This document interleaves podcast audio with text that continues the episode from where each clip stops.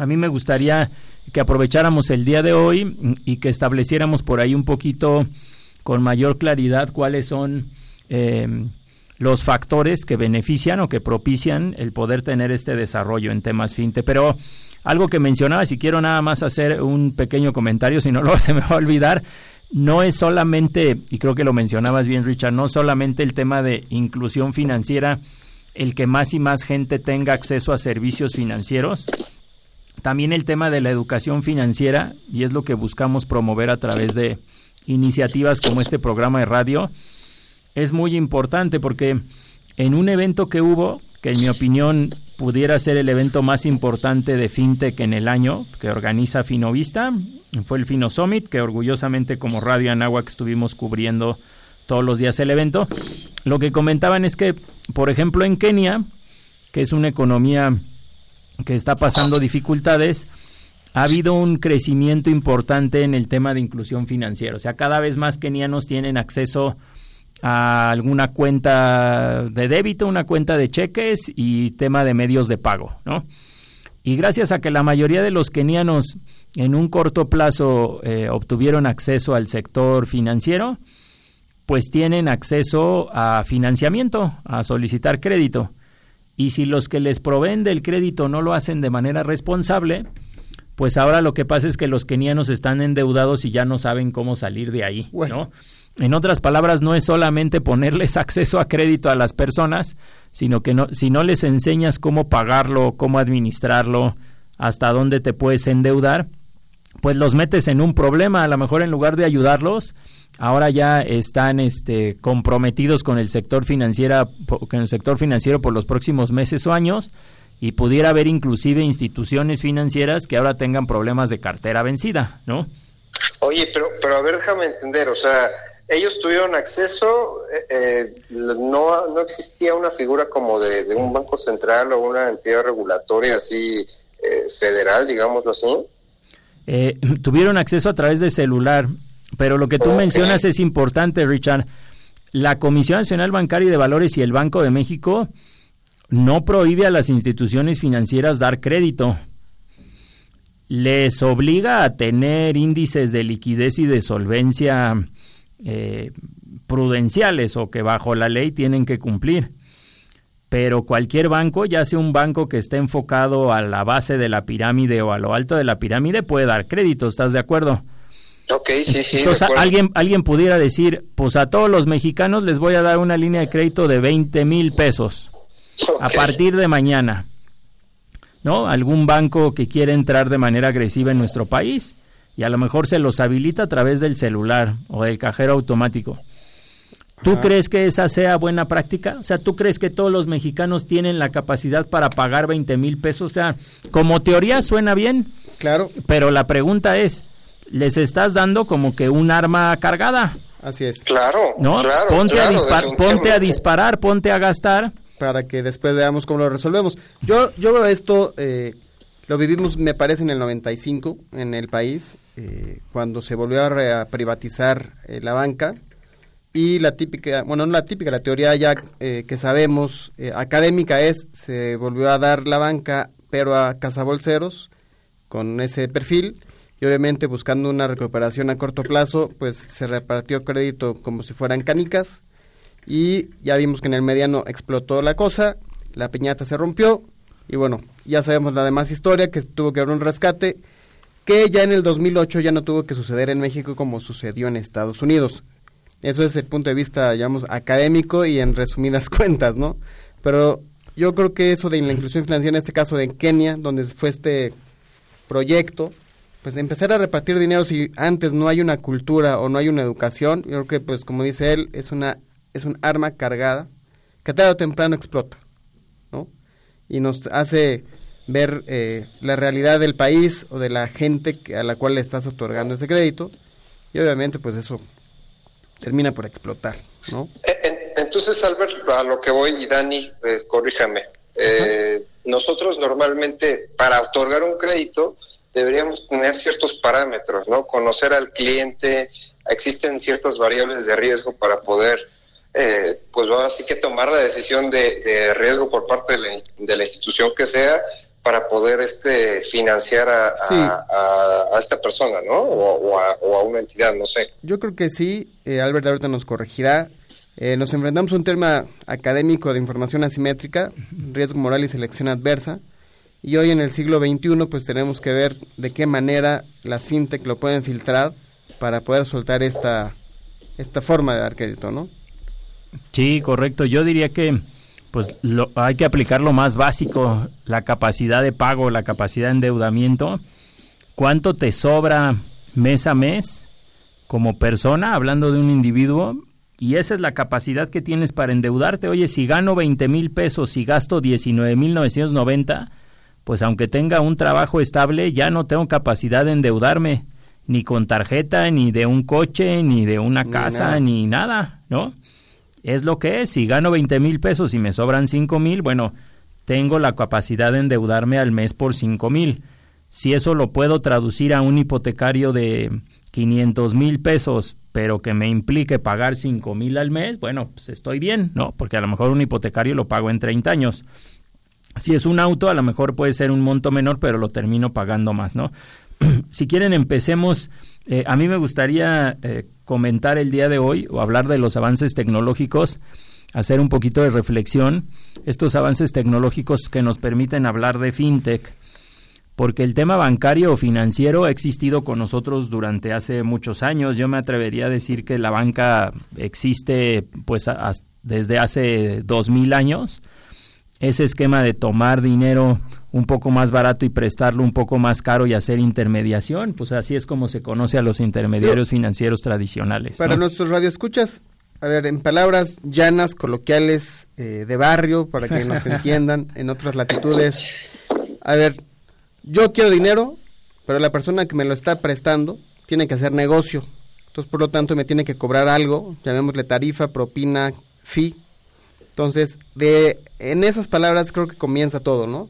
O sea, yo te presto para que después tú me devuelvas más caro porque tú no tenías dinero, ¿no?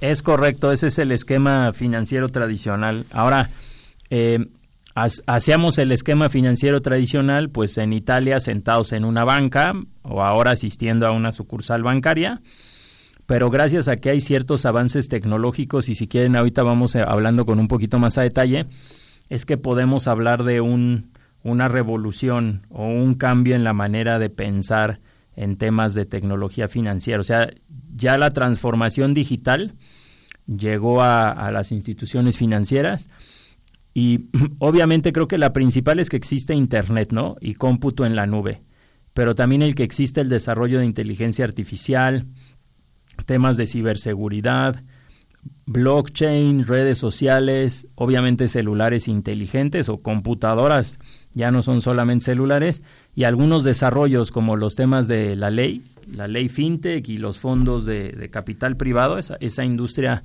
desarrollándose en nuestro país, es lo que ha permitido que haya una oferta de servicios eh, diferenciales, ¿no? Que estén en desarrollo, tanto las instituciones tradicionales como las nuevas, están buscando migrar a estas tecnologías. ¿Algún día se va a sustituir todo eso por inteligencia artificial o se van a seguir ciertos parámetros, llamémosle humanos? Fíjate qué bueno que lo mencionas. Yo llamaría a la inteligencia artificial como los programas de computación diseñados para realizar operaciones que hasta hace poco se consideraban propias de la inteligencia humana. Creo que cuando hablamos de inteligencia artificial siempre nos imaginamos a Terminator, ¿no? O Robotina para nuestros escuchas más antiguos, ¿no? Exacto, como que estamos acabando con la raza humana, ¿no? Pero yo lo que diría es que las computadoras, y no me estoy refiriendo a robots que tienen forma de persona, sino una computadora común y corriente, puede hacer algunos procesos eh, más eficientes que los seres humanos, ¿no? Y lo veíamos hasta en esa película de tiempos modernos de Charles Chaplin, ¿no? El estar oprimiendo un botón constantemente o estar en, una línea de producción haciendo algo repetitivo, para eso son mucho más eficientes las computadoras, ¿no? No se cansan, no les da sueño, no pierden el ritmo. Temas de operaciones muy precisas también son... Y se va agilizando, ¿no, Albert? O sea, es como, es facilitar la vida para una transacción más rápida y cada quien gane más rápido dinero, ¿no? Sí, yo diría que las computadoras eh, en cierto sentido no vienen a sustituir al ser humano en muchas actividades, más bien vienen a complementarlo. o hacerle la vida más sencilla, ¿no? A lo mejor ahorita Dani y Richard se van a sentir eh, eh, identificados con lo que voy a decir, pero bueno, ya hay algunos bancos que parte de su posición propia, o sea, el dinero que están comprando y vendiendo en las mesas, por ejemplo, en acciones, lo que hacen es hacer un programa eh, que toma la información histórica de todas las empresas que cotizan en bolsa, vamos a suponer que los últimos 30 años, y también se está alimentando con información macroeconómica y de desempeño. Lo, lo pones a través de ese programa y ese programa todos los días te va diciendo qué acciones comprar y qué acciones vender, ¿no? Y en qué monto y cuándo salirte, ¿no? Y están viendo si puede ganar más dinero un programa así que un trader, un ser humano tradicional y experimentado. Creo que vamos a tener que mandar a un, a un corte comercial. si quieres, compártenos nuestras redes sociales, mi estimado Richard, antes de irnos a corte. Seguro síganos en Halcones Financieros en Facebook, en Spotify y en YouTube y eh, mediante Twitter en Halcones Fin. Muchísimas gracias, vamos a corte. El tiempo es oro. Regresaremos con más conocimiento bancario aquí en tu programa Halcones Financieros.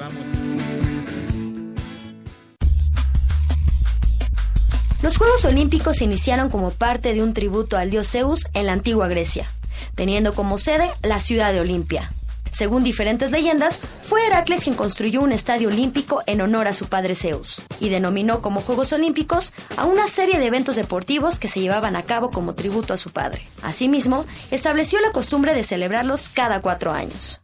Los Juegos Olímpicos tenían una importancia fundamental, y es que cuando las ciudades griegas entraban en guerra y llegaba el tiempo de los Juegos Olímpicos, la guerra se suspendía para dar paso a los Juegos por su profundo valor religioso y cultural. Si estás en busca de una vida plena y constructiva, necesitas los consejos adecuados que te sirvan de guía para el compromiso social y familiar que tenemos como personas. Todo eso y mucho más lo podrás escuchar en Un Bocado para el Alma. Todos los martes de 9 a 10 de la mañana por Radio Nahuac 1670 AM. Eleva tus sentidos. Los siguientes contenidos no son responsabilidad de la Universidad de Anáhuac ni de esta estación. Mi INE está hecho de las primeras voces que exigieron libertad de elección y de expresión. Mi INE está hecho de esas cosas del pasado que no queremos repetir y del futuro que queremos construir. Mi INE cumple 29 años de garantizar el derecho a elecciones libres y que todas las voces cuenten. Mi INE es lo que soy. Yo me identifico con la democracia. Si ya cumpliste 18 años, inscríbete al padrón electoral y obtén tu INE. Infórmate en INE.mx. Contamos todas, contamos todos. INE. Sí, a veces sientes que no hay salida. Que nadie te oye. Ni te ve, ni le importa si estás triste o enojado. O a lo mejor no quieres decir nada. Porque no sabes qué te está pasando. Pero siempre hay opciones. Si necesitas ayuda, búscanos. Arroba línea de guion bajo la vida en Twitter o la línea de la vida en Messenger de Facebook. Aquí te, escuchamos cualquier día a cualquier hora. Juntos por la paz. Estrategia Nacional para la Prevención de las Adicciones. Gobierno de México. Los halcones financieros están aterrizando aquí en Radio Anáhuac 1670 AM. Amplía tus sentidos. Estamos de vuelta. Buenos días a todos. Estamos con eh, una mañana fantástica, lluviosa en el Valle de México, una temperatura externa de 13 grados centígrados. Mi querido Albert, pues continúa por favor con esta explicación maravillosa que nos hace ver de qué forma el mundo está cambiando y hacia dónde el tema de las inversiones y de la inclusión financiera sobre todo está derivando. Sí, pensé que nos ibas a dar el clima en el país, te hubiera seguido, mi estimado para que fuera el programa un poquito más completo, ya es que luego tocamos estos temas que suenan como que muy aburridos, ¿no? Pero bueno, eh, el hablar de ese tema de inteligencia artificial es algo muy importante eh, inclusive hay eh, programas que ya los seres humanos los han desarrollado como para que vayan aprendiendo, ¿no? En otras palabras, si compraron acciones de una empresa que tenía un ratio de deuda, eh, capital X y les fue mal, entonces el programa dice, ah, pues no lo voy a invertir la siguiente vez, ¿no? Y estoy a dos meses de elección presidencial en Estados Unidos, entonces no voy a volver a hacer eso, ¿no? Y bueno, yo diría que para bien o para mal, porque el trader, el ser humano, pues tiene un componente subjetivo, ¿no? Que muchas veces la computadora es difícil programarle o es difícil que tome que tome ese tipo de decisiones subjetivas, como que lo tendrías que traducir a información muy objetiva. Y la otra es que también a lo mejor el trader está presionado por llegar a sus metas, se peleó con su familia ese día en la mañana, o sea, como que el ser humano tiene algunas variables adicionales que tienes que agregar y a lo mejor la computadora pues compra y vende acciones de manera muy objetiva. Por ahí hasta dicen que alguna subida o bajada en las bolsas de Estados Unidos estos últimos meses se puede deber a programas como estos que toman algunas decisiones eh, como que muy pragmáticas, ¿no? De ponerse a vender la mayoría de las acciones que tienen si creen que hay un evento eh, complicado. Por ahí dicen que se corrió eh, una noticia o se malinterpretó una noticia que al parecer había un incendio en la Casa Blanca entonces un programa de estos de una institución financiera hace poco empezó a vender acciones de manera acelerada y después se corrigió la noticia y entonces otra vez como que buscó comprar para recuperar su posición. Pero ese tipo de reacciones te puedes enfrentar si lo único que tienes es como que una computadora tomando decisiones de manera integral, ¿no? O sin la intervención de un ser humano. Hoy en día, hablando un poco a favor, eh, me toca de manera profesional tratar mucho con los ETFs y ahí evidentemente se radica el tema de la participación humana y eso te da en el largo plazo, en términos patrimoniales, algunas veces. Podríamos hacer una mesa de debate, el querido Richard y un servidor. Sí, te tenemos que invitar, Dani, para platicar hasta dónde, con más Hasta dónde llegarían esas ganancias, ¿no? Y hoy se habla en la industria de, de que de 10 fondos solamente dos o tres llegan a superar el mercado, lo que es un ETF al final del día, ¿no? Pero bueno, eso lo que vamos a hablar en otra ocasión, para no desviarnos, nada más como un comentario a lo que decía nuestro querido Beto. Sí, correcto. Y digo nada más para complementar esto de los quantums ya viene acelerándose yo creo que desde principios de los 90. Totalmente. Eh, eh, yo, yo creo que los 2000 ya, ya empezaban a ver como que eh, una carencia de los traders, ¿no? Pero precisamente son esas cuestiones que, que comenta Alberto que pues suelen dar, ¿no? Que, a lo mejor reacciona conforme a algún algoritmo y pues vaya, se sigue de, de, línea la toma de decisiones de comprar o de vender acciones y pues repercute ahí en el, tipo de, precio de la acción. En términos de barrio sería como, se dejan ir como Gordon Tobogán. ¿no? es correcto, es correcto. Para que nuestros radioescuchas que no son financieros nos, entiendan. Y, y, ahorita que, que, comentaste algo al inicio, Albert, y eh, dándole continuidad a este tema, eh, hablamos de la capacidad de pago como básico y tú hiciste una mención muy, padre que es lo básico. Ahorita ¿qué nos aventuramos con todo este tema de la tecnología, o sea, impactaría este tema de, de no sé cómo le puedan llamar machine learning o, blockchain, no sé qué, qué sería lo, bien este estructurado aquí para que nos escuche nuestro público, Albert.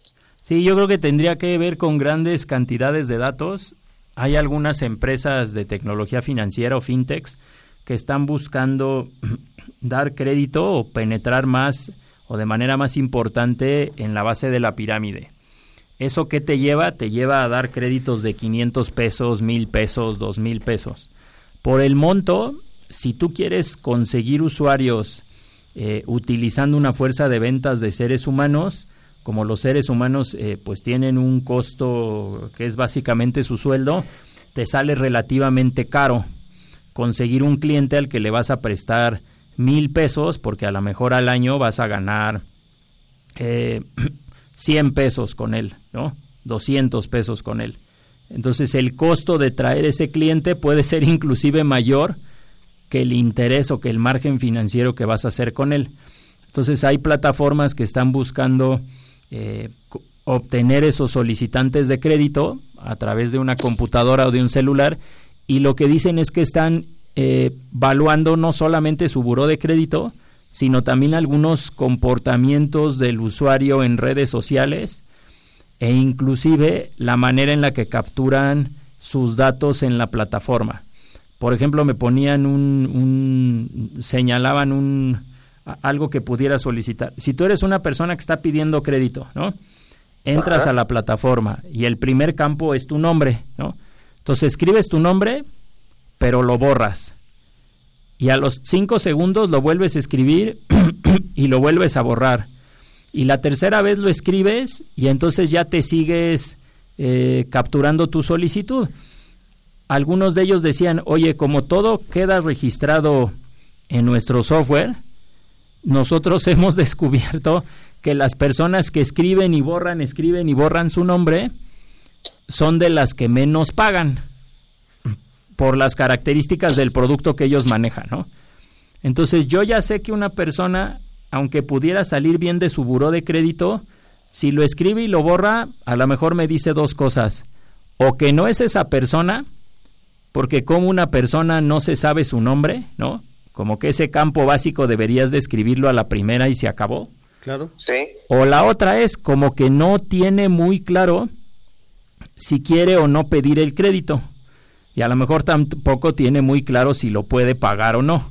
Entonces el ver a una persona en un registro, en una computadora, y detectar que está eh, titubeando, ese comportamiento, en este caso lo puedes programar en, la, en el software y que te detecte, oye, este solicitante estuvo titubeando a la hora de escribir su nombre. Bueno, no te va a decir tal vez el programa estuvo titubeando, pero sí te muestra que tres veces escribió su nombre y lo borró. Entonces ya la empresa financiera tomará la decisión de si le da el crédito o no, pero hasta ese tipo de comportamiento, si escribes con mayúsculas o si escribes con minúsculas, cuánto tiempo te tardas en escribir. Otra reflexión también de lo que hacen es que normalmente pedimos información de identificación estática. Y estática me refiero que pedimos obviamente foto o copia de la credencial del lector. Y muchas veces la credencial del lector ni tiene tu foto actualizada, porque a lo mejor tenías 10 años menos o 20 años menos, y posiblemente también tenga una dirección que tampoco sea la actual, ¿no? Ya no vives ahí porque vivías con tus papás o estabas rentando o ya te cambiaste de casa, etcétera. Si tú quieres identificar a alguien, ¿en dónde creen que esa persona tiene sus datos actualizados? En Hacienda. En Hacienda pudiera ser, yo tendría tal vez mis serias reservas, mi estimado Dani, pero teóricamente pero, es teóricamente, correcto. ¿no? ¿En dónde más podrías tener eh, tus datos actualizados, mi estimado Richard? Um, ¿Tu línea móvil? Yo diría que en redes sociales. Ok. O sea, si tú ¿Es, te pudieras, si tú Sí. te pudieras meter a Facebook, ¿no? Que creo que es eh, la red social eh, por excelencia, hablando de amigos y familiares, pues tú puedes ver la última foto de esa persona. Si ya se dejó barba y es usuario activo de Facebook, pues en Facebook lo vas a ver con barba, ¿no? Claro. Y si te dice que ahora eh, Coyoacán es un clima muy bonito y está muy contento de vivir ahí y ves que se desarrolla su vida en Coyoacán, pues sabes que vive en Coyoacán, que ya no vive en Tamaulipas o ya no vive en Querétaro o ya no vive en satélite, ¿no? Entonces la tecnología nos está brindando acceso a grandes cantidades de información, ¿no?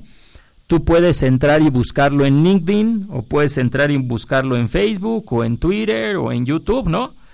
Googlear, por llamarle de alguna manera, a ese solicitante de crédito y a lo mejor puedes obtener información valiosa al momento de tomar la decisión de si le vas a dar un crédito o no. Claro.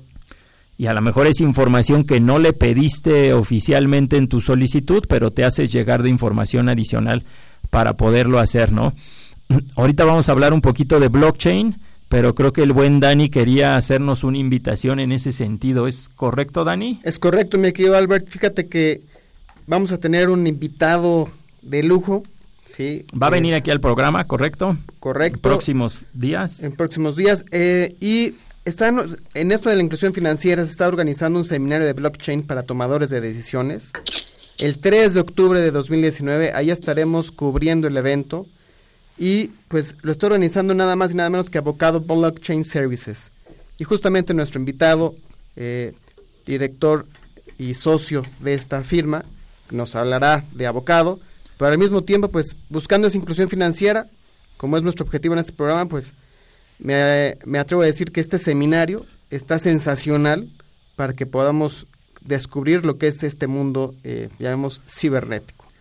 3 de octubre de 9 a 4 de la tarde, de 9 de la mañana a 16 horas, en el Club 51 en la Torre Mayor. Y bueno, ahí estaremos cubriendo el evento. Sí, Dani lo subirá aquí a las redes sociales del programa para que todos los que estén interesados sepan, sepan cómo, sepan cómo asistir, ¿no? Algo importante que también en México pues nos da certidumbre, más de alguno pudiera tal vez no estar muy contento cómo quedó, cómo quedó redactada la ley FinTech, pero el que ya haya una ley y que esa ley regule distintas actividades y nos defina qué entra dentro de la ley y qué no entra, yo creo que da certidumbre a todos, ¿no? Empezando por los empresarios, por las personas que están poniendo su dinero en este tipo de empresas, también da certidumbre a los clientes, llámese ahorradores y solicitantes, porque ya es una industria regulada, tan regulada como una casa de bolsa, una fore, un banco. Ya las empresas que están en este sector tienen que hacer las cosas muy bien. Están supervisadas por la Comisión Nacional Bancaria y de Valores, por la Conducef. Y también da certidumbre eh, pues al, a los reguladores, como mencionaba, y al público en, en general. ¿no? Ahora, por ahí sí me gustaría aclarar, porque ha habido un poco de, confusión. Algunas personas creen que para el 25 de septiembre próximo ya todas las fintech deben de, estar reguladas, ¿no? Yo empezaría diciendo que no a todas las fintechs las regula la ley fintech. La, la, ley o la autoridad se preocupa por las empresas que manejen dinero. Si tú eres una empresa que se dedica a digitalizar expedientes y le trabajas a un banco para hacerle la vida más fácil, no tienes que obtener autorización de acuerdo con la ley fintech para operar. Entonces, hay muchas ramas de o muchos tipos de fintech que no están reguladas porque no manejan el dinero del público en general, ¿no? Los que lo manejan son básicamente dos, fondos de pago electrónicos o tal vez lo podemos simplificar como monederos electrónicos también. Los que reciben dinero y hacen transferencias, eso lo podríamos eh, eh, incluir en esa definición. Y las instituciones de financiamiento colectivo o crowdfunding, que lo que buscan es unir o poner en contacto a una pequeña o mediana empresa o a una persona que solicita crédito con el ahorrador, con el inversionista. Entonces el ahorrador y el, o el inversionista conocen con mucho detalle a dónde va a ir su dinero y buscan eh, obtener un mejor precio. El ahorrador recibir más interés y el solicitante obtener una tasa de interés más baja porque estás eliminando la intermediación financiera. ¿Por qué lo puedes hacer? Porque buscas trabajar de manera automática tu servicio y porque no tienes un número grande o no tienes sucursales y eso hace que los costos de estas fintechs sean más, más bajos, ¿no? Más baratos, es correcto, Dani. También regula los modelos novedosos, que eso en mi opinión el regulador hizo muy bien o las autoridades que negociaron la ley hicieron muy bien en incluirlo, pero no quiere decir que es como que por, por muy buena onda solamente, que permiten a las empresas fintech desarrollar modelos muy novedosos okay. eh, con un ambiente o bajo un eh, modelo controlado, un sandbox regulatorio, okay. sino que también lo que la autoridad quiere decir es, oye, yo no sé si en tres años o en diez años va a llegar un empresario con un modelo tan novedoso que no encaja en ninguna de las figuras legales actuales. O sea, no es ni banco, ni casa de bolsa, ni inclusive crowdfunding, claro, ni nada, ¿no? Es un ente. Es un ente, ¿no? Está como que transformando es esos temas disruptivos.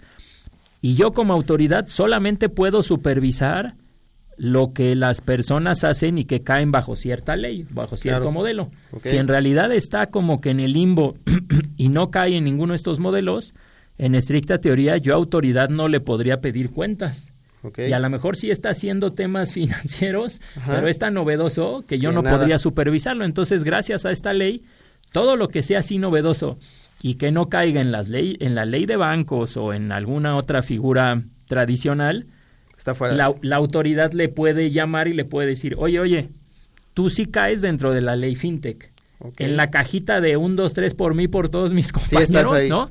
Si sí estás ahí, porque los que no caigan en ningún otro lado, ¿qué crees? Caen aquí.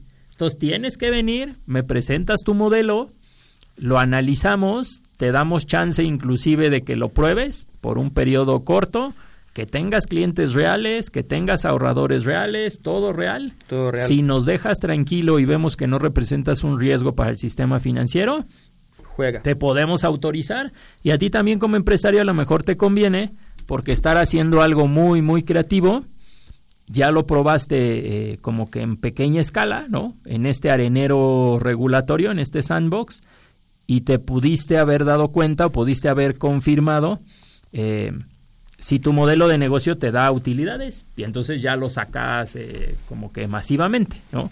Entonces ese tema es ese tema es importante y también otro de los temas importantes es el tema de interfaces de programación de aplicaciones o APIs. Esas no son las apps que bajamos de, de, las tiendas en línea. De, las tiendas en línea. E, estas son APIs que sirven como conexiones entre un banco y otro. Entiendo que tenemos que mandar a pausa, igual y regreso ya nada más con ese último tema.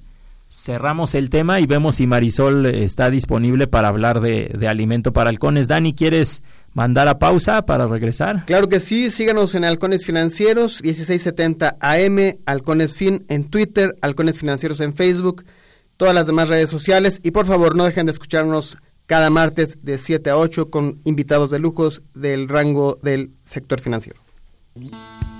El tiempo es oro. Regresaremos con más conocimiento bancario aquí en tu programa Halcones Financieros.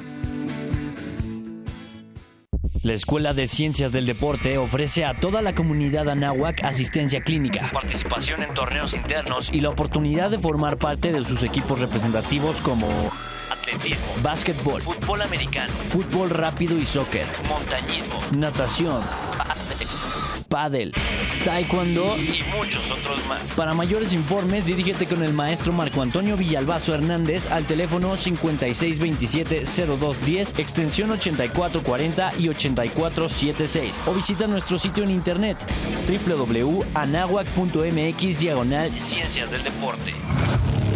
Universidad Anáhuac, formando líderes de acción positiva. En Radio Nahuac nos gusta estar presente en todos lados. Síguenos en nuestras redes sociales. Facebook, Radio Nahuac. Twitter, arroba Radio Anáhuac AM. Instagram, Radio Anáhuac 1670. Ya lo sabes, Radio Nahuac. Eleva tus sentidos. En Radio Anáhuac nos interesa tu seguridad. Por eso traemos para ti consejos y recomendaciones en caso de lluvias intensas o inundaciones. Resguarda los objetos de valor y documentos personales. No utilices el ascensor. Desconecta la electricidad, el gas y el agua y cierra puertas y ventanas, asegurando los accesos. Si la situación lo permite, retira tu vehículo de zonas que puedan inundarse. Revisa que tu hogar no haya sufrido daños. Asegúrate del bienestar de tus seres queridos. Ten siempre presente que tu vida es lo más importante. Para Radio Náhuac, Rubén Córdoba. ¿Todo preparado? Perfecto. Sé que ya has escuchado diferentes propuestas para viajar, ya sea de fin de semana o un par de semanas, pero la verdad es que no hay nada como los mochilazos explorando nuevos lugares, realizando diferentes actividades tanto extremas como tranquilas. Y conociendo cada feria, festival o incluso tradición más rara e inusual que te acaba sorprendiendo por completo. Por eso en Ecotour lo realizamos a otro nivel. No solo en México, sino alrededor de todo el mundo. A un nivel tan alternativo que no podrás creer. Ecotour. Todos los jueves de 9 a 10 de la mañana, un programa de turismo alternativo. ¡Qué loco!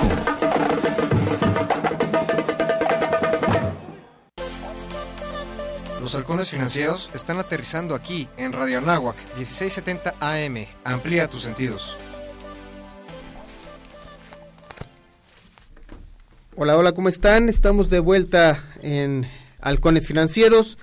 Estamos ya por eh, concluir una sección más con el buen Albert nos está hablando de eh, el tema de la inclusión financiera para luego pasar al tema de alimentos para halcones que estamos sedientos con todo lo que está sucediendo en este mundo. Sí, correcto. Yo ya no me tomo mucho tiempo, solamente terminar de definir el concepto que mencionábamos antes del corte. Uh, hay una obligación no solamente para las, eh, los modelos de negocio que regula la ley FinTech, como el crowdfunding y los fondos de pago. La ley FinTech también alcanza a las instituciones financieras tradicionales, en el caso de APIs o interfaces de programación de aplicaciones. Lo que significa básicamente es que eh, el usuario, como si fueras el paciente, tienes tu expediente médico. En este caso, el banco en el que normalmente recibes la nómina o el banco con el que trabajas te conoce con mucho detalle. Y por conocerte con mucho detalle, porque sabe cuántas veces vas al cine, en dónde compras, a qué hora compras, los montos que compras, inclusive sabe o puede saber en qué zonas de la ciudad te mueves por las tiendas en las cuales tú realizas tus consumos, te puede dar una tarjeta de crédito, un hipotecario, todo lo que gustes y mandes porque te conoce muy bien. Todos los demás bancos que no tienen esa información, cuando tú vas y les pides un servicio bancario, pues no te conocen tan bien como el banco que conoce tu expediente médico, por llamarle de alguna manera. Entonces, al momento de hacer la ley, nos preguntamos quién es el dueño de ese expediente. Ustedes, en el caso de la medicina, ¿quién creen que debería de ser el dueño de ese expediente médico? ¿El paciente o el doctor, el hospital, por llamarlo así? Tú, Richard, ¿quién crees que debería de ser el dueño de ese expediente? No, pues el, paciente. El paciente. En este caso la ley FinTech también lo prevé y entonces lo que dice es, por ley tienen que desarrollar interconexiones las distintas instituciones financieras. Entonces una empresa FinTech con autorización del cliente, del usuario, le puede decir a un banco mm, eh, grandote, oye, mándame el expediente financiero, por llamarle de alguna manera. Eso pasa con los seguros también. Ajá, ese, ese comportamiento financiero, échamelo para que yo de manera electrónica lo analice y entonces le pueda hacer una propuesta tan a la medida como tú que lo conoces los últimos 10 años. Ya conocemos el buró de crédito, el buró de crédito ya se puede intercambiar, pero esto no es solamente su historial de buen pago de crédito, sino todos los movimientos que hace en su cuenta de cheques y en sus contratos de inversión. Ahora también la ley establece que se pudiera cobrar o pagar, ¿no? A lo mejor el banco grandote que los últimos 10 años lo ha tenido como cliente, dice, oye, pues yo he recabado toda esta información Me costó tanto. y tiene un costo. Entonces, si tú usuario la quieres para el banco de enfrente, pues eso te va a costar 10 pesos, 20 pesos, 50 pesos, una comisión. La verdad es que no sé exactamente en cuánto vaya a quedar. La ley marca que el Banco de México autorizará esos, esos costos o esos precios, pero es algo que pudiera revolucionar en teoría la manera en la cual hacemos negocio, porque empresas nuevas pueden pedir expedientes a empresas financieras de muchos años y buscar competir en ese sentido, pero esta es una norma de doble vía. También las empresas que tienen muchos años, ¿no? Los bancos tradicionales podrían requerir información a las fintech, ¿no? O sea que como que va va en ambos es sentidos. Dando y dando. Es dando y dando, correcto. Pero bueno, ese era el último tema que quería yo hablar el día de hoy. Eh, vamos a aprovechar y saludamos a Marisol porque ya tenemos en la, eh, ya la tenemos en la línea. Marisol, ¿cómo estás? Buenos días. Buenos días amigos, muy muy bien aquí atenta escuchando Qué gusto. Lo que nos están comentando. ¿Cómo está nuestra experta financiera? ¿Cómo dormiste después de los eh, que pasó el sábado Pues, en pues, eh, Arabia lo Saudita? peor es que no se podía uno ni disfrutar nuestras fiestas patrias, ¿no? Estabas así como de qué va a pasar, qué vamos a esperar el día de hoy. Así es. Y bueno, este sí fue un tema bastante, eh, pues bueno, que nos inquietó a todos los que estamos muy pegados y muy ligados a, a los temas financieros, justamente estar viendo este tipo de información. Y bueno, pues el día de hoy un poquito más aligerado el tema, mi querido Daniel. Ayer sí fue un día bastante pesado, o sea, eh, Muy fuerte. les decimos a, a nuestro auditorio, eh, se fueron, se atacaron eh, los pozos petroleros en Arabia Saudita. Esto afectó prácticamente el 50% de la producción de petróleo eh, a nivel mundial y obviamente generó presión en, en, en, en los niveles y alerta eh, a nivel general eh, de lo que pudiera estar pasando hacia adelante y bueno pues justo tras esta esta situación o este que se generó que se generaron tensiones geopolíticas ya saben el presidente Donald Trump eh, dijo que podía usar las reservas de petróleo y esto está haciendo que el día de hoy la tensión sea menor eh, sobre todo pues bueno la cuestión del desabasto es lo que lo que estaría generando lo que estaba generando La inquietud eh, a nivel general no Esto, por ejemplo, eh, eh, ¿qué opinas sobre las reacciones eh, políticas que ha tenido el presidente de los Estados Unidos? ¿Será un tema que el hecho de que esté moderado es por el tema de la reelección o es un tema que así se debió de man- haber manejado? Pues mira, la verdad es que eh, yo ahí sí con él siempre tengo como que mis dudas, creo que es una persona muy, muy estratégica, que sabe perfectamente en qué momento mover las piezas del ajedrez.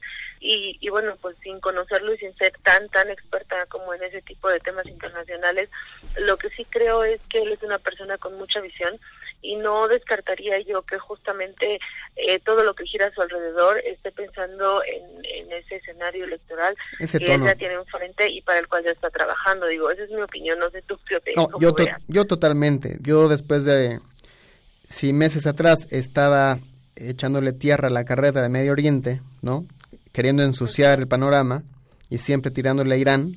Y en, estos, y en este momento, cuando, digamos, pusiste la cereza sobre el pastel para partir la mandarina y no haces nada, pues yo creo que obviamente no hay que ser eh, sabios ni nada, pues sabemos que se quiere reelegir y bueno, pues eso está creo que afectando positivamente los mercados porque no tiene una, una reacción visceral en cuanto a un contraataque o algo bélico o tomar medidas comerciales, en fin, ¿no? Ha sido bastante moderado y eso ha favorecido a la evolución no tan fuerte eh, de manera negativa de los mercados, ¿no? Exacto. Exactamente. Y, bueno, pues como dices, está buscando la reelección y pues ya hemos visto cómo ha puesto en jaque a la economía con el con el tratado del acuerdo que, que está entre que firma y no firma con China, en donde pues ahora se pateó el bote hasta octubre hemos venido platicándole a, nuestro auditorio que, que bueno, pues que ya casi llevamos todo el año con el ya casi. Desde marzo, ¿no? Desde que ahora sí, ahora sí, siempre no, híjole. Exacto, este, y ahora pues ya nos fuimos al mes de octubre, ¿no? Y, y mientras tanto te, te jalo de un lado, te tiro y luego aflojo y bueno pues eh, China también está desafortunadamente entrando como en la misma dinámica eh, pues modo, le tienen que seguir el, el, paso a este señor, ¿no? En, en, ese sentido de, de, bueno, ya está bien, este te quito unos impuestos, te quito unos aranceles, eh, te, te mantengo otros, después te los quito, como fue en el último caso que lanzó una lista de, de 16 productos, no incluía la soya y de pronto pues replicó Trump y, y entonces dijo, bueno, está bien si te incluyo la parte de la soya. Pero bueno, al final del día también esto es un, eh, un tema que, que sigue generando tensión eh, en las operaciones financieras. Y esta semana pues toca turno a la FED, o sea, al rato inician justamente van a iniciar reunión eh, los integrantes del Comité de la Reserva Federal en Estados Unidos, en donde estarían decidiendo qué va a suceder con las tasas de interés. Recordemos que ya se hizo un recorte de tasas de 25 puntos base, esto no se había hecho eh, en muchos años, entonces ahorita se está especulando que pudiera existir un segundo un, recorte. segundo recorte el día de mañana anunciarlo y aquí en este sentido Daniel pues bueno lo que lo que estamos viendo es justamente o los argumentos que se están dando también dentro de todo este entorno es la presión o los riesgos que está generando el, el debilitamiento de la economía eh, si no se logra un acuerdo o que las empresas están comenzando a resentir prácticamente ya en sus números eh, el desacuerdo comercial que hay a nivel internacional, ¿no? Así es. Y mientras no se pongan de acuerdo, pues no va a haber un camino en el cual todos podamos caminar. Y en ese sentido, pues ya lo estamos resintiendo todos. Bueno, a nivel macroeconómico, sobre todo los, las bolsas, que es un barómetro de la economía, se adelantan a lo que pueda suceder en la economía real. Pero es lo primero que, que lo percibe, ¿no?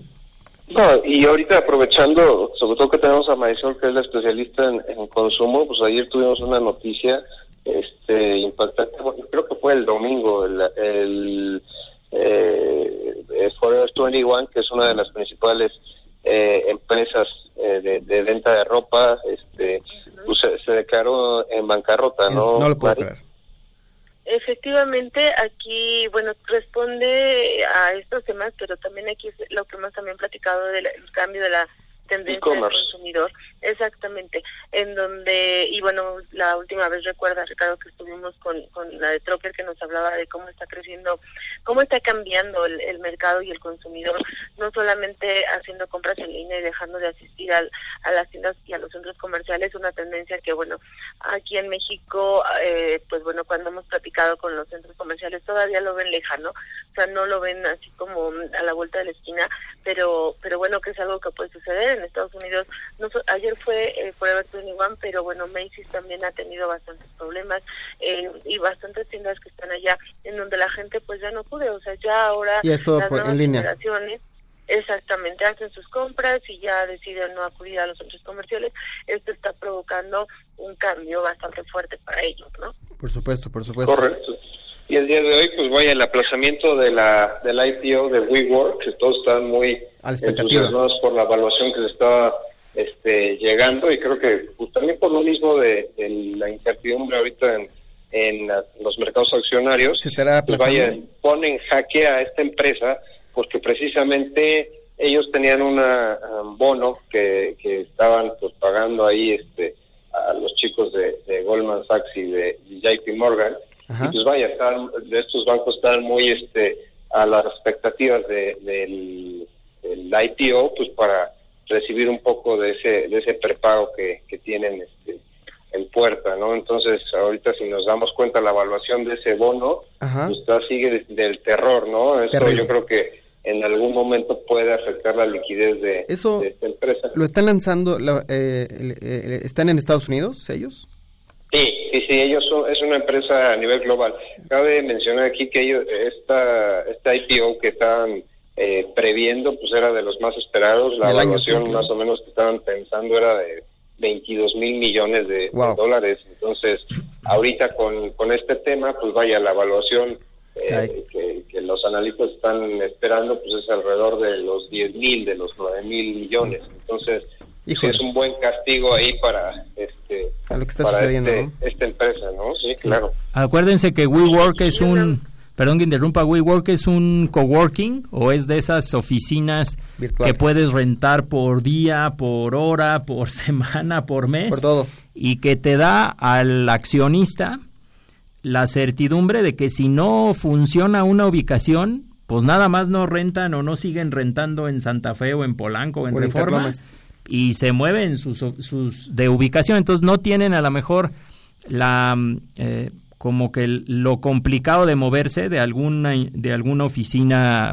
tradicional, pero por el otro lado entiendo que los contratos que tienen son a plazos mucho más cortos que una empresa que construyó un edificio, que lo renta para oficinas y que a lo mejor tiene contratos mínimo a un año o a dos años. Estos pudieran tener literal rentas por hora y eso entiendo que afecta a la evaluación, pero sí están presentes, entiendo, en más de 100 ciudades a nivel mundial y si tú vas a uno, entre comillas, ya los viste todos, como que mantienen una una decoración y una lógica bastante parecida. Por cierto, quisiera hacer un comercial a favor de la Universidad de Anáhuac, líderes de acción positiva.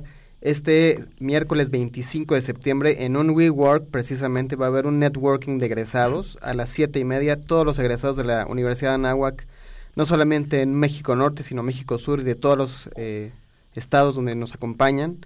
Eh, estamos invitados, todos los egresados, en un WeWork de Interlomas, en Central Park de Interlomas, a las siete y media. Próximo ah, miércoles 25 de septiembre. Eh, este. ¿Es esta semana, Dani? La siguiente. La siguiente, la ok. Miércoles de la siguiente, perfecto. Nada más para que me quede muy claro y que también a los radioescuchas les quede muy clara la invitación, pues ahí nos vemos. Pero perdón, estabas hablando Marisol y no, no, está bien, está bien, ya metimos Dani y yo dos comentarios. Adelante, Mari. Estaba escuchando con, con atención justamente eso que estaba mencionando, que, mencionaba Ricardo de, de WeWork y bueno, eh, lo que está sucediendo, la evaluación el castigo que está sufriendo y también pues bueno, el impacto que, que esta empresa tiene en México. La verdad es que, como tú bien señalabas, Alberto, sí ha tenido eh, muchas empresas, o sea, recientemente fui a las oficinas de Lala y, y prácticamente también cambiaron, ellos ya se cambiaron y mudaron a, a este tipo de, de, mm, de sistema. Y bueno, estos son ahorros en costos para las empresas. Recuerden que hay compañías que, que bueno, que están buscando eficiencias y esta de movilidad o esto que les está ofreciendo esta nueva compañía para otros corporativos resulta atractivo, les resulta eh, con ahorros y entonces, pues bueno, pues se mueven a, a, este tipo de instalaciones. Digo, para que vean la importancia o la magnitud que, que tiene esta compañía y el impacto que genera de que corporativos justo como Lala pues este haya decidido eh, dejar un piso totalmente en renta de un plazo de un año, como bien señalan, eh, o más, o sea, contratos, porque los corporativos luego te hacen a 5 o 10 años, por irte por algo más flexible, mientras eh, reestructuras compañía, recordemos la como, como estuvo en algún momento con, con algunas debilidades, y bueno, pues seguramente después regresa a, a otros esquemas, o si le agrada o le acomoda este tipo de servicio pues puede quedarse y la importancia son los beneficios y los ahorros que tiene. Entonces, eh, bueno, la forma de, que se utiliza este es lo que lo que estaba yo tratando como de complementar a lo que decías Alberto. Por supuesto. ¿Y cómo ves el esquema de, de Alsea ahorita hablando ya en, términos ya de consumo? Mari, ¿cómo está el entorno? ¿Cómo se, se visualiza el, el consumo a nivel México? Pues Fíjense que vamos muy bien, la verdad es que ahorita estábamos haciendo justo el balance de lo que fueron las fiestas patrias en términos de cuánto pudo haberse incrementado y parece ser que eh, fue un buen fin de semana y que esto al final del día podría eh, seguir sosteniéndonos. Recordemos que el consumo es lo que ha estado manteniendo las operaciones o, las empresas en México en este año que estamos ya justamente sufriendo toda esta parte de desaceleración, de que no hay construcciones fuertes, de que no tenemos grandes proyectos y todo lo que hemos venido mencionando la parte del consumo es la que ha estado sosteniendo de alguna manera el, desempeño de los mercados y de la economía. Y al parecer este fin de semana este sí dimos el grito todos los mexicanos y entonces sí incentivamos. Vi que ANTAT está estimando un incremento de 5% en las ventas justo por como por este proceso en las ventas de este fin de semana no quiere decir que todo el consolidado pero bueno al final del día es positivo eh, porque pues bueno aún a pesar de que hemos visto que la confianza del consumidor ha venido con un ligero deterioro o, los consumidores ya se ven afectados en, la parte de su ingreso por todas estas pérdidas laborales o por eh, la situación de, que pudieran estar previendo un escenario más incierto hacia el siguiente año, pues bueno, esto eh, pues no inhibió o no finalmente permitió que, los consumidores si fuéramos a las tiendas y se comprara, eh, si festejáramos así disfrutamos como se debe. Entonces, yo creo que esto viene a darte una señal positiva, Ricardo, para, para, el, para el mes. Y esperemos la verdad que así sea porque pues es la parte que estaría fortaleciendo. Recordemos que cuando se publica el PIB el consumo es el único que ha estado manteniendo un ligero crecimiento 0.5% del segundo trimestre frente a caídas que tiene el sector automovilístico que tiene el sector construcción eh, que son deterioros hasta de doble dígito no Sí, correcto. Y algo positivo ayer que, pasaba por Walmart, pues estaba vacío, vacío, así literal. se, veía ese impacto en el consumo pues positivo. Y pues vaya, vamos a, vamos a esperarnos a, los trimestrales, ¿no? Y el buen fin. Que ya viene. por supuesto. Pues muy bien, eh, queridos compañeros de vuelo, hemos llegado al final del programa. que queríamos agradecerles una vez más y el próximo martes Nuevamente estaremos de plácemes, alegría y será una mañana seguramente fantástica para cada uno de nosotros. Gracias Albert, gracias Ricardo, gracias Marisol y pues nos mantenemos a la escucha. Gracias al un abrazo. Hasta luego, Gracias a todos, nos vemos el próximo martes.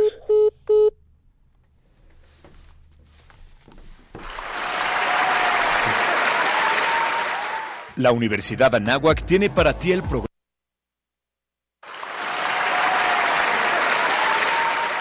La Universidad Anáhuac tiene para ti el programa de licenciatura en Dirección y Administración de Instituciones de Salud. Aprenderás a planear, dirigir, coordinar, supervisar y apoyar en los procesos de cuidados en la salud, en la prevención, atención médica y rehabilitación. Poseyendo las competencias para dirigir productivamente empresas de salud, tanto públicas, de seguridad social, privadas y el seguro popular, además de desarrollar procesos de investigación y lograr mejoras en el desempeño laboral con base en los principios de la ética y la responsabilidad social empresarial. Visita nuestro sitio en internet www.anahuac.mx diagonal Ciencias de la Salud. Universidad Anáhuac, formando líderes de acción positiva. Formando líderes de acción positiva. El vuelo terminó por hoy. Halcones Financieros es una producción de la Asociación de Egresados de la Maestría Internacional en Banca y Mercados Financieros. Atrapa el conocimiento bancario aquí, en Radio Anáhuac, 1670 AM. Amplía tus sentidos.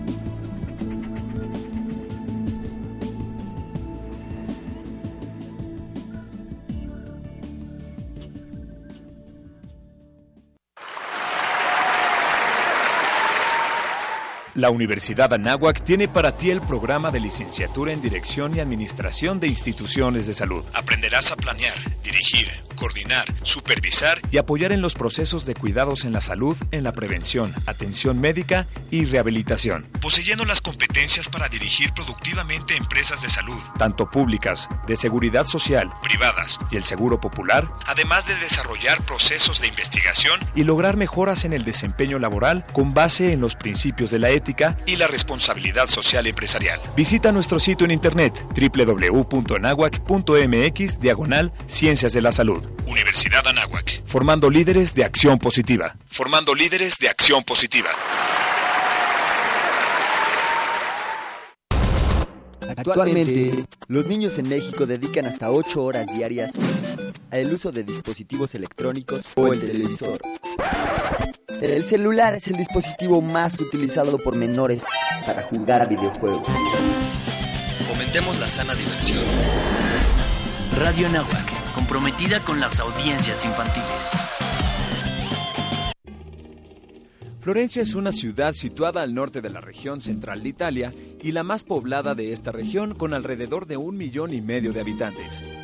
Además, es el centro histórico, económico, artístico y administrativo de la región toscana. Esta ciudad fue la capital italiana entre 1865 y 1871, cuyo esplendor se dio durante el dominio de la dinastía Medici. Florencia fue la principal ciudad en donde se desarrolló el Renacimiento y es considerada una de las cunas mundiales del arte y la arquitectura. Su centro histórico fue declarado Patrimonio de la Humanidad en 1982 y en él se destacan obras arquitectónicas como el Ponte Vecchio, el Museo Uffizi y la Galería de la Academia.